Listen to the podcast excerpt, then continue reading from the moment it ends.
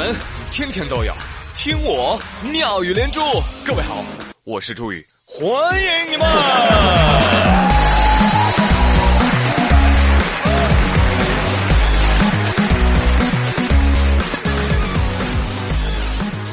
朋友们，发年终奖了没有？有朋友说没有，有朋友说发了，有人发个毛线，嗯，还有人发了个锤子，对吧？我都知道。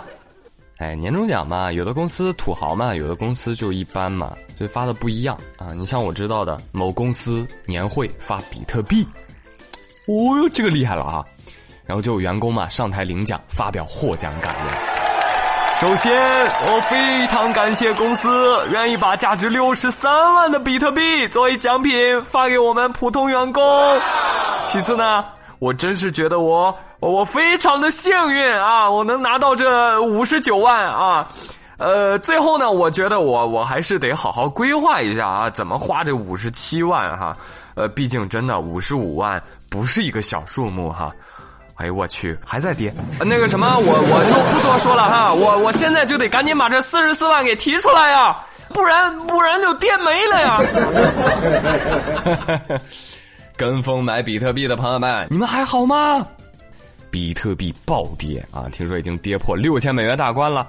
要知道，去年十二月份的时候，比特币的价格是一万八千六百七十四美金啊，这是要跌死谁呀？听说不仅比特币暴跌。啊，全球股市也是血流成河，怎么着啊？都喜迎春节呀！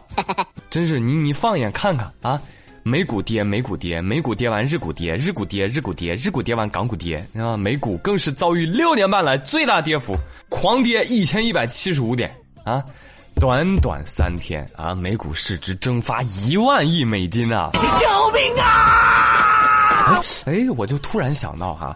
二零一五年二月的时候，当时候还不是美国总统的川普，曾经在推特上写过：如果有一天道琼斯指数单日狂跌超过一千点，那么当值的总统就应该被装进加农炮里，以极快的速度被射向太阳。嘣！对，不能找任何借口。特朗普真男人啊！说到就一定要做到哦。炒美股的朋友们，客观的说一句啊，炒美股就得看人民日报。你不看，现在后悔了吧？告诉你，一月十一号的时候，人民日报就刊文警示美股的风险了。请注意，请注意啊！这个美国股市啊，存在整体百分之二十左右下调的可能性啊，盛极必衰规律使然哈。投资者应该警惕，规避风险哈！别说我没提醒你哈。好，行行行行行行行，美股呢啊，买的人很少啊，这我也买不着啊。但是我们都会买 A 股啊，对吧？对。或者买股票型基金呢，是吧？那 A 股，我想问你。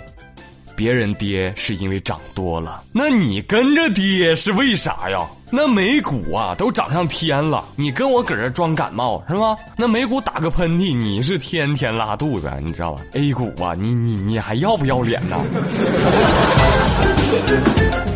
就在昨天，神州大地啊，哀嚎之声不绝于耳，A 股四百股跌停，我的基金呢？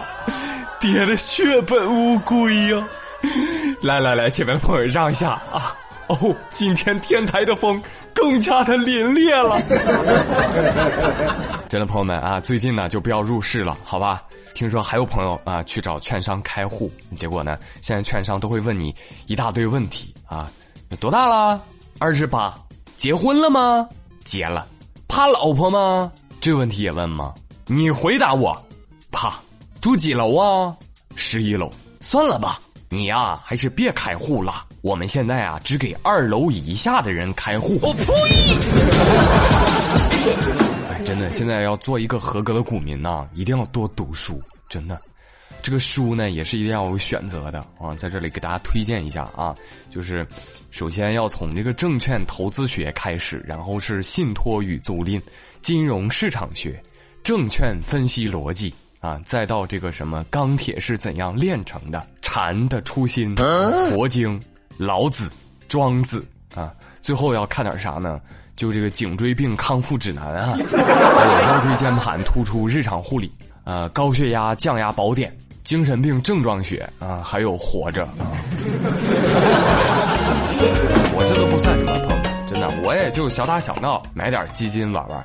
哎，这炒股的人呐，都要疯了。有的股民就说了，我炒股时间也不长，却一直在见证历史，见证了千股跌停，千股涨停，千股涨停到跌停，千股跌停到涨停，千股停牌，个股涨百分之九百。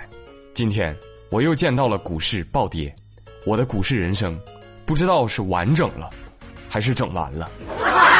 那么，现在广大股民就一个愿望了啊，就是股市啊，你你赶紧吧，你提前放假休市吧，谢谢你啊。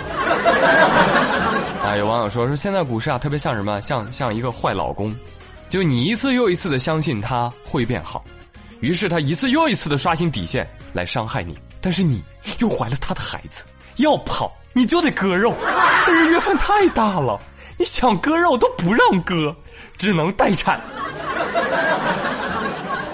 真的就是个坏男人啊！那今天呢，让人伤心的消息不绝于耳，知道吗？你养了这么久的蛙儿子，其实他就是坏男人。最近，我媒体采访了旅行青蛙的设计师上村真玉子，他在采访当中表示说：“啊，他说，哎呀，这个我们设计这个游戏当中青蛙的设计初衷啊。”她不是盼儿归来啊，而是思念丈夫啊，是吧？知道真相的你，眼泪又掉下来，是不是？供你吃，供你喝，还供你出去浪啊！你现在告诉我他是丈夫？张丽丽说不可能，我老公能有那么可爱吗？不可能的。再 说了，如果真是老公的话，你说天天搁外面招蜂引蝶，回来啥也不干，我不饿死你这个小瘪犊子，我就不信了。啊，当然大家也别误会啊，人家上村玉子说了，这个老公的意象啊，也就是在日本。为什么？因为青蛙在日本寓意着平安回家，同时也是保佑商业兴旺的一种一种吉祥物啊。所以日本人出去旅行的时候，经常会带青蛙当护身符，所以呢，才决定选这个青蛙当游戏主角的。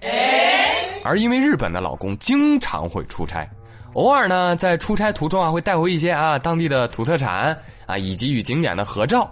所以说呢，以日本的社会风气来说，这养青蛙更像是养老公。但是放在中国，哎，确实就像是养个蛙儿子，哎，这就是不同国家、不同文化在相同游戏上的不同映射，是吧？管他呢，玩的开心就好喽。好了，朋友们，今天没有连珠就到这里了，我是朱宇，谢谢收听了，明天再会，拜拜。